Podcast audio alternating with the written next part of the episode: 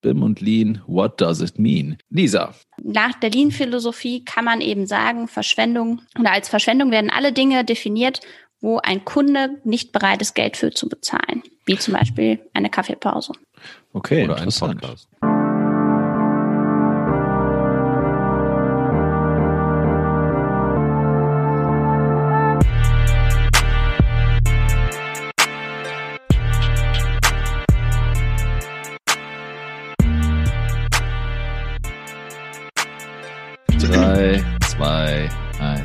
Bim, bim, bim, bim. Und Bier. Und Bier. Hallo und herzlich willkommen zu einer neuen Folge von Bim und Bier. Heute haben wir ein schlankes Thema für euch mitgebracht. Ihr habt den Begriff sicher alle schon gehört und er wird gehypt wie BIM vor fünf Jahren. Ich spreche von Lean. Lean Project, Lean Management und wie sie alle heißen. Aber ich stelle mir die Frage, was ist dieses Lean eigentlich und macht das wirklich schlank? Um darüber zu sprechen, ist heute Lisa Sharp bei uns. Auch wieder dabei sind Schein Farasadi und Gerrit Hoppe.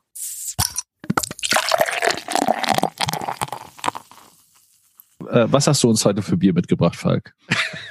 okay, also passend zum Thema Lean haben wir ein ganz leanes Bier mitgebracht. Oh. Ähm, nein, so lean ist es eigentlich nicht. Also wir trinken heute Chiemseer Hell vom Chiemseer Brauhaus. Und zwar ein typisches Hell ist so aus dem süddeutschen Raum zu einer mittleren Stammwürze, so um die 11 Prozent, kommt so ungefähr 4,8 Prozent Alkohol dann bei raus. Ähm, dieser Alkoholgehalt ergibt sich ja aus der Stammwürze, das kann man mal in einer anderen Folge erklären. ähm, gehört wie viele, viele andere Biere heute in Deutschland äh, leider zur Heineken-Gruppe. Also die Frage, ist es ein bayerisches Bier? Naja, irgendwie nicht. Irgendwie ist es auch holländisch, irgendwie ein bisschen amerikanisch. Äh, und äh, ja, besticht so seinen vollmundigen Charakter, geht so ein bisschen ins Hopfige, aber bleibt halt doch relativ flach von seinen Nuancen her. Aber das okay. werden wir gleich sehen. Aber es gehört nach wie vor ins deutsche Reinheitsgebot oder nicht? Weil als Prinzipienreiter ist es ja schon wichtig. Also ja, die werden auf jeden Fall nach dem deutschen Reinheitsgebot brauen, weil das ist das Totschlagargument äh, überhaupt. Ähm, da wird auch nichts anderes drin sein. Warum, warum sollten die was anderes reinmachen? Weiß ich ja nicht. Wir haben kein abgefahrenes Ziel. Also das lässt sich alles mit Gersten, Hopfen und Wasser bewerkstelligen, was die da machen wollen. Äh, ja, aber es ist nach dem deutschen Reinheitsgebot gebraut. Muss dir keine Sorgen machen. Von 1683. Okay. Das ist, wie schmeckt's denn jetzt? Das ist, das ist mir wichtig. Also ich probiere es jetzt mal. Mhm. Diese Vollmundigkeit, ne? Ja, fantastisch. Danke. Ja, okay, dann zurück dahin. so wir das Bier alle aufhaben, kannst losgehen. Hi Lisa, willkommen bei Bim und Bier. Stellst du dich kurz vor? Ja, erstmal hallo zusammen und danke, dass ich heute hier bei euch in dem Podcast sein darf. Das freut mich persönlich sehr. Uns mehr. Ähm, oh. ich bin jetzt seit seit vier Jahren, glaube ich, schon bei der Formitas. Mhm. Mache hauptsächlich BIM-Management, auch mal BIM-Gesamtkoordination und beschäftige mich aber schon länger mit dem Thema Lean, auch aus dem Studium heraus und danach auch auf ein paar Tagungen und habe mich ja mit dem Thema auseinandergesetzt. Mhm. Okay. Was ist denn dieses Lean überhaupt? Also sch schlank sein ist es, glaube ich, nicht, oder? Aber es ist irgendwas, was schon was mit sparsam zu tun hat, oder? Mhm. Ja, also Lean Construction ist ja eigentlich auf die Baubranche bezogen. Den Ursprung hat es ja eigentlich, ähm, oder die Philosophie hat den Ursprung eigentlich bei dem Unternehmen Toyota. Und im Gegensatz zu den Automobilfirmen damals in Amerika, welche ihre Gewinne hauptsächlich eben über zum Beispiel große Stückzahlen eingefahren haben, haben eben diese, äh, oder hat Toyota es geschafft, über diese Philosophie mit kleinen Fertigungszahlen auch in schwierigen Zeiten wie zum Beispiel der Ölkrise trotzdem verhältnismäßig hohe Gewinne einzufahren. Und insgesamt kann man sagen, dass eine Erhöhung der Produktivität zum Beispiel durch eine Eliminierung von Verschwendung erreicht werden kann. Also vielleicht ein konkretes Beispiel aus dem Arbeitsalltag. Ich meine, wir kennen das alle, wenn man so acht Stunden arbeitet, dann gibt es irgendwie Zeiten, in denen man super produktiv ist, in denen man zum Beispiel konzentriert einen AIA entwickelt. Und dann gibt es vielleicht auch Zeiten, wo man mal einen Kaffee holt oder ein Dokument auf dem Server sucht oder eine, nochmal ein Miro-Board anschauen muss oder was auch immer. Oder man guckt einfach mal aus dem Fenster oder hat eine, ein sinnloses Meeting. Und ähm, das ist mein Arbeitsalltag. Kommt mir auch bekannt vor, manchmal. Und so kann man eben sagen, es gibt Seiten, die produktiv sind, also wo man wirklich Wertschöpfung betreibt und es gibt Stücke, wo man, ähm, ja, die man als Verschwendung bezeichnen kann. Und jetzt ist vielleicht noch konkret wichtig oder es wäre wichtig, darüber zu reden, wer entscheidet denn, was Verschwendung ist. Ich meine, man könnte jetzt auch sagen, irgendwie die Kaffeepause äh, setzt die Grundsteine zum Beispiel für einen produktiven Nachmittag oder so. Aber bei der Lean-Philosophie geht es wirklich darum, dass man sich überlegt, wer würde das definieren? Das wäre im klassischen Fall bei einem produzierten Objekt ein Kunde. Also wo ist bereit, ein Kunde wirklich für Geld zu bezahlen? Und jetzt gibt es da Verschwendungsarten, die man definieren kann und auch viele Methoden, ja, wie man solche Verschwendungsarten aufdecken kann oder vermeiden kann. Aber ich glaube, so in der Theorie wird das jetzt den Rahmen sprengen, aber so erstmal vielleicht zum Konzept, wie sich Lean zusammensetzt. Hm, das klingt erstmal spannend. Ähm, wie würdest du sagen, hilft Lean bei, bei der BIM-Philosophie oder bei der BIM-Arbeitsweise? Kann man das verheiraten? Gehört das zusammen? Wurde das schon immer so gemacht oder ist das jetzt irgendwie was Neues? Also ich glaube, also man kann BIM machen ohne Lean und Lean ohne BIM. Aber es greift gut ineinander. Und eigentlich jeder, der sich irgendwie mit BIM beschäftigt, beschäftigt sich mit digitalen Prozessen. Und ich meine, digitale Prozesse müssen in irgendeiner Weise standardisiert sein, zum Beispiel, damit Computer sie verarbeiten können. Irgendwie Attribute müssen gut gewählt werden und so weiter und so fort. Ja, und wenn man diese digitalen Prozesse aufsetzt oder dass die Arbeitsmethode BIM durch die digitalen Technologie neue Arbeitsmethoden ermöglicht, dann strukturiert man diese neuen Arbeitsprozesse natürlich auch schlank und effizient. Und das kann man zum Beispiel mit Lean tun.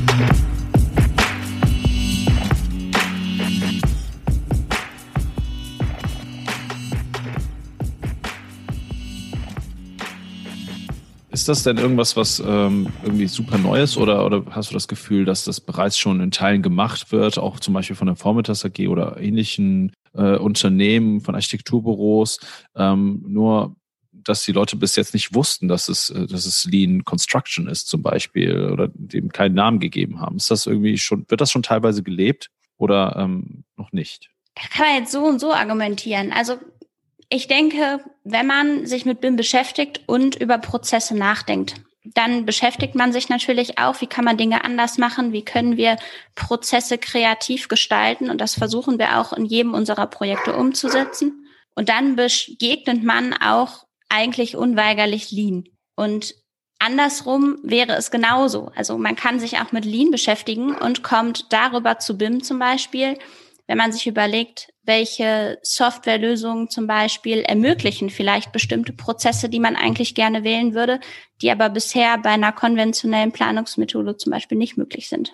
Mhm. Einfach, um es vielleicht nochmal gut zusammenzufassen, äh, beziehungsweise auch nochmal Sichtweise drauf zu geben, gibt ja auch relativ viele Planungsbüros, die irgendwo schon, sagen wir mal, innerhalb der BIM-Methodik sich Themen rauspicken, die sie dann bedienen, also Architekten, die einfach nur eine BIM-Software benutzen, um möglichst effizient äh, ihre, ihre, ihre Pläne auch generieren zu können, ohne dass sie sich selbst unbedingt der Methodik zuschreiben. Ist das mit Elementen von Lean genauso oder muss ich da wirklich erstmal knallhart am besten irgendwie so ein Black Belt gemacht haben und äh, fünf Seminare besucht haben, alle möglichen Akkreditierungskurse und darf danach erst eigentlich über das Thema Lean reden, so richtig? Ich meine, manch einer schreibt sich ähm, BIM auf die Website und modelliert dann nur in Revit und äh, macht aber die Arbeitsmethode eigentlich nicht. Genauso ist es mit Lean. Man kann Seminare besucht haben und danach trotzdem nicht diese Arbeitsmethode oder diese Philosophie leben. Man kann aber, glaube ich, auch den Gedankengang schon einfach übernehmen, indem man sich einfach mal kreativ überlegt, okay, ähm, wie könnte ich Dinge mal anders angehen oder wie könnte ich so einen Prozess mal neu aufsetzen? Und ich denke, wenn man da Kreativität an den Tag legt und einfach Motivation mitbringt, ähm, sich nochmal zu überlegen, ja, wie, wie kann ich in der Planung vielleicht Dinge anders machen, wenn zum Beispiel die 2D-Pläne nicht wären oder sowas. Mhm. Wenn wir alles in einem Modell machen, wenn ich den Bauantrag digital einreichen könnte, um jetzt mal ein konkretes Beispiel zu nennen, macht das dann überhaupt noch Sinn? Oder so Einwolkprozesse zum Beispiel wären jetzt auch Beispiele mhm. dafür. Kann man das irgendwie strategisch klüger machen? Ja. Okay. Weißt du, dass das Line, äh, du hast ja am Anfang gesagt, es geht darum, so de, äh, sich auf das, die Kundenerwartung zu fokussieren, also wirklich auch das zu machen, was der Kunde am Ende erwartet und nicht irgendwie so 23 Bögen zu schlagen, bis man dann vielleicht irgendwann mal zum Ziel kommt. Und, ähm, und das ist sicherlich sehr ähnlich zum BIM-Prozess, immer auf den gesamten Prozess zu gucken. Also nicht sich im Moment zu befinden, sondern irgendwie die ganze Produktionskette, wo wir wieder bei Toyota wären, äh, zu sehen und zu sagen, okay, wenn das genau dann das Einwolk-Beispiel passt da hervorragend. Ja? Also anstatt jetzt da die Schleife mit den Wolken zu schlagen, kann ich doch in einem, innerhalb von einem BIM-Prozess direkt über das ähm, Dingsbums-Management. das Wort Quali Qualitätsmanagement? Nee, das gab einen Begriff dafür. Egal. Also auf jeden Fall äh, das Fehlermanagement kann ich das dann äh, auch direkt im Wege machen. Bin also wesentlich leaner unterwegs dann. Also das wäre wahrscheinlich so das zentrale Thema, wo sie was miteinander zu tun haben, Lean und BIM. Mhm. Ja, okay, aber ich, ich frage mich halt auch gerade, weil, also so mit dem Thema explizit beschäftigt habe ich mich einfach noch nie, auch nicht immer in der Tätigkeit irgendwie im BIM-Management. Aber grundsätzlich, gerade was das Erwartungsmanagement auch angeht, äh, am Anfang nicht nur, ja, weiß ich nicht, so einer so eine Projektsteuerung zu folgen im Sinne von, zu dem Zeitpunkt ist das und das zu erwarten von den Planern.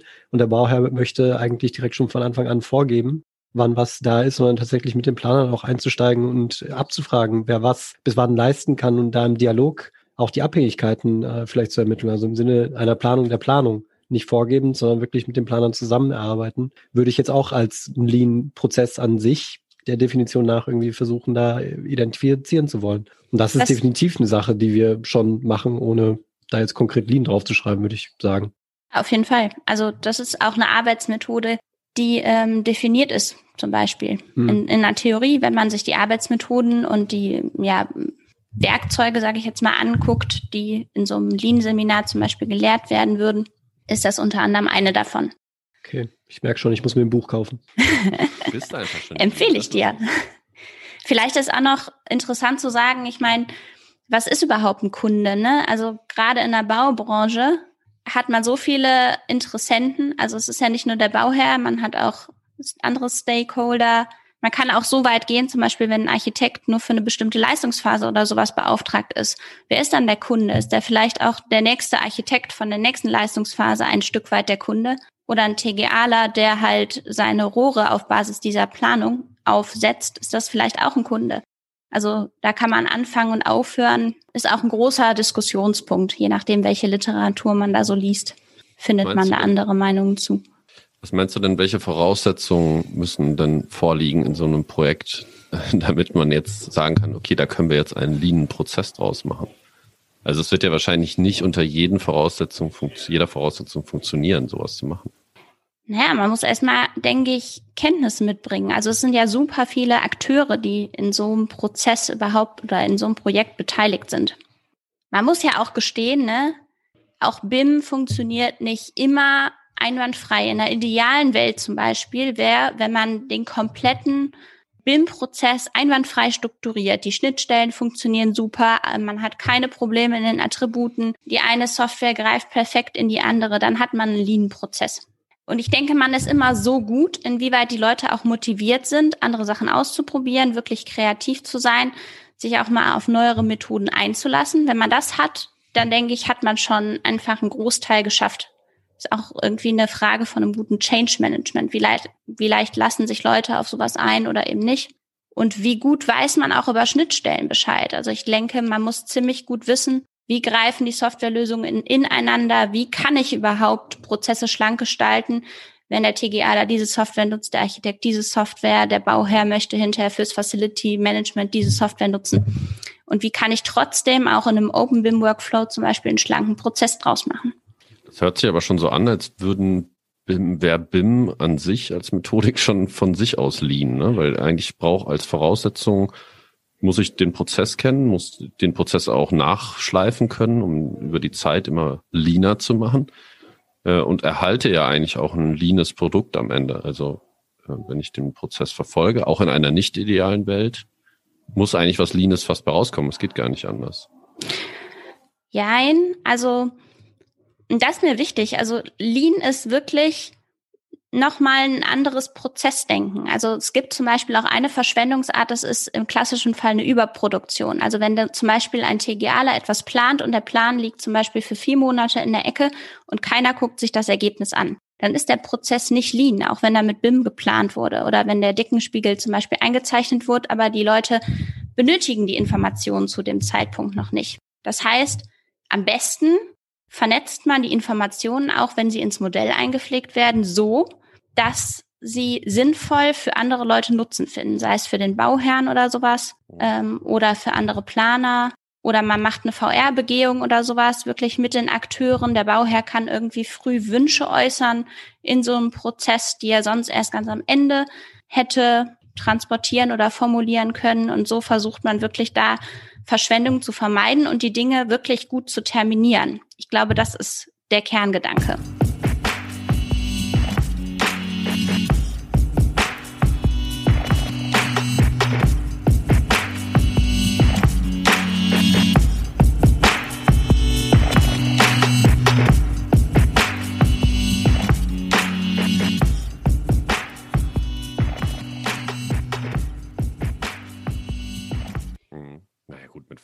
VR-Verschwendung vermeiden. Also das ist ja nur optisches Shishi einfach. komm mir nicht so, komm mir nicht so. Hab das auch gehört, Falk. Ich glaube. ich wusste es. Ja, aber, aber das, äh, also ich fand dieses Beispiel mit dem TGA-Plan, der gemacht wird, den, den eigentlich keiner braucht, so nach dem Motto, oder der berühmte Deckenspiegel, der dann vielleicht doch nicht am Ende zur Verwendung kommt. Das ist, glaube ich, schon äh, was, was der dann doch wieder dahin führt, dass man solche Sachen ganz früh in einem BIM-Prozess anlegen muss oder kann. Also wenn wir an die ganzen, äh, sage ich mal, Unterlagen denken, wie ein AIA, ein LOD und, und so weiter, die am Anfang formuliert werden von einem Prozess, der da startet, da wird ja ganz viel davon schon vordefiniert. Und das ist wahrscheinlich die Frage, wie tief man dann reingeht. Aber dann müsst ihr unsere Super-BIM-Experten was vielleicht zu sagen, was ihr darüber denkt. Ob das Lean ist? Äh, also im Prinzip ja. Man kann das äh, definieren und ähm, tatsächlich wird das sogar weitgehend getan. Also ähm, in so einem BAP, wenn er gut geschrieben ist, sind beispielsweise LODs vorgegeben, aber nicht nur das, es sind auch äh, vorge es wird auch vorgegeben, in welchem Maßstab beispielsweise Unterlagen gefertigt werden sollen. Also beziehungsweise plane dein BIM-Modell für die Leistungsphase XY zu einem Maßstab von 1 zu 200, 1 zu 100 und 1 zu 50. Und indem ich ähm, schon solche Kleinigkeiten vorgebe, ähm, mache ich auch ganz klar, es werden gerade zum Beispiel für die bestimmte Leistungsphase oder für die bestimmte Phase, in der sich das Projekt befindet, keine weiteren Details gebraucht. Ich muss nicht wissen, wie so ein Anschlusspunkt in einem Grundriss und einem Schnitt funktioniert, sondern ähm, es reicht, wenn du mir den äh, Grundriss, den Schnitt, die Ansicht in dem Maßstab darstellst, mit den Detailinformationen, die zum Beispiel für einen 1 zu 100er Plan notwendig sind wenn man sich daran hält, dann äh, merkt man auch, dass man relativ viel Zeit einsparen kann. Ich denke, dass aber auch ähm, eine Art Lean betrieben werden kann, indem man Prozesse vorgibt, wie zum Beispiel so ein Schlitz- und Durchbruchprozess aussehen kann, dass automatisierte äh, Tools dafür verwendet werden können, die, die dazu, dafür sorgen, dass man nicht mehr jeden Durchbruch per Hand setzen muss, sondern dass die teilweise automatisiert erstellt werden. Berühmtes Tool dafür bei vielen Büros ist beispielsweise Dynamo, wo dann auch ähm, Sachen, die alltäglich sind, wegrationalisiert werden, wie äh, beispielsweise die Wände an die äh, Decken anschließen und äh, die Wände ausschneiden lassen von der, von der Decke zum Beispiel. Ist irgendwie so ein Ding, das macht man 2000 Mal am Tag gefühlt, wenn man äh, Planer ist und irgendwie beim Konstrukteur ist sind aber Themen, die irgendwie einer ganz klaren Regelung folgen und man müsste das eigentlich nicht machen, wenn man sich einmal die Mühe macht, sowas zu automatisieren. Und ich glaube, dass man das wirklich auf sehr viele Bereiche, auch im BIM-Prozess oder generell der Planung ähm, übernehmen kann. Ja, ich denke vor allen Dingen, ähm, was auch noch relevant ist, man kann nicht so ein AIA und so ein BAP aus der Schublade ziehen. Ne? Also ich denke auch, um einen schlanken Prozess zu generieren, ist es total wichtig, sich am Anfang auch zu überlegen, zusammen mit dem Bauherrn, was wir auch immer gerne machen, was ist überhaupt Ziel? Warum verwenden wir BIM? Mhm. Was soll damit vermieden werden oder wofür setzen wir es ein und dann auch wirklich konkret runterzubrechen, welche Anwendungsfälle benötigen wir überhaupt dazu? Welche Informationen brauchen wir in so einem Modell? Also ich bin überhaupt gar kein Freund davon, wenn zum Beispiel Attribute eingepflegt werden und keiner fängt am Ende irgendwas damit an und sie sind einfach nur da, um ihren Selbstzweck zu erfüllen. Und okay. wenn man sowas macht, dann ist man auf dem besten Wege, auch einen schlanken Prozess ähm, zu definieren. mit mhm. solchen Dokumenten und mit solchen Arbeitsvorbereitungen, nenne ich es jetzt mal. Ja, also Lisa und Schein, ihr habt ja jetzt eigentlich beide gerade schon angesprochen. Wir machen das schon irgendwo im Rahmen unserer, sagen wir mal, auch Projekterfahrungen etc. nehmen wir diese Themen mit. Ähm, wie sieht denn das in Zukunft dann wirklich aus? BIM-Manager wird ja immer wieder schon auch in traditionellen Projekten in Frage gestellt. Braucht es diese Rolle eigentlich? Braucht es diesen Menschen eigentlich, der auch bezahlt werden muss? Muss ich mir dann später vorstellen, dass ich eigentlich zusätzlich zum Projektsteuerer dann auch einen BIM-Manager und einen Lean-Manager habe? Oder wie glaubt ihr, dass das weiterlaufen wird? Ich glaube ehrlich gesagt, es ist nicht Sinn und Zweck der Sache, einfach nur Rollen zu schaffen, um Rollen zu schaffen. Ne? Also ist ja auch die Frage, ob der Gesamtkonjunktor irgendwann mit einem Architekt zusammenfällt oder so, oder ob der BIM-Manager hinterher mit dem Projektsteurer in eine Person zusammenfällt. Das kann man jetzt, denke ich, noch nicht sagen. Es ist einfach nur wichtig, es gibt diese Bereiche und man muss diese Kompetenzen in einem Projekt haben. Und wer die Kompetenz hinterher ausführt, ist letztendlich egal. Ja, darum geht's ja auch, ne? um Kompetenzen. Es geht nicht darum, dass man irgendwie möglichst viele Akteure äh, in einem Prozess hat, sondern wirklich ähm, die Mindestanzahl oder je weniger, desto besser, damit es nicht kompliziert wird. Aber die müssen halt dieses Wissen mitbringen, die, ähm, welches notwendig ist, um diese Prozesse oder die Projekte auch der Art und Weise durchführen zu können. Es gibt ja auch Punkte, die gar nicht so, so rollenabhängig sind. Ne? Also klar, mhm. macht schon Sinn, wenn man einen BIM-Prozess macht, vor allen Dingen aus Bauherrensicht, dann äh, einen BIM-Manager einzusetzen, um einfach eine Qualitätsinstanz zu haben. Aber wenn wir jetzt mal nochmal das Thema äh, Revisionswolke denken, was Lisa eben sagte, und ich kenne das noch aus meiner aktiven Planungszeit, dass man mit diesen Wolken arbeitet und es sind ganz viele Arbeitsschritte, die zwischen dem Gezeichneten und dem Gebauten liegen am Ende. Äh, und da dreht man sogar so die ein oder andere Runde da durch. Und wenn ich mir dann das Incidence Management äh, in einem BIM-Prozess angucke, wo ich direkt an Modellen arbeite, wo es keinen Übertrag gibt, äh, wo ich im Prinzip nur eine Diskussionsgrundlage darstelle, genauso wie wenn ich das einwolke natürlich, ist ähnlich. Äh, aber die Ab, die Abläufe viel beschleunigter sind und ich optimiert auf das Ziel zugehe, nämlich dass die Änderung in der Planung auch da ist und am Ende auch noch dokumentiert ist. Das, wir sind ja immer noch in Deutschland, äh, da muss ja alles dokumentiert werden. Dann würde ich sagen, führt das ohne eine Rolle zu besetzen einfach so schon zu einem schlankeren Prozess, ohne das Wort Lean in den Mund zu nehmen dabei natürlich. Von daher, äh, das eine ist, sind die Rollen, die verteilt werden. Das andere ist einfach, ob man den Prozess allein schon durch die technischen Veränderungen da besser machen kann. Und das war das Schlusswort. Wir sind leider zeitlich schon am Ende. Vielen Dank an Gerrit und Schein fürs Mitmachen heute und natürlich ein großes Dankeschön an Lisa Sharp für ihren tollen Input. Ciao. Auf Wiedersehen. Ciao.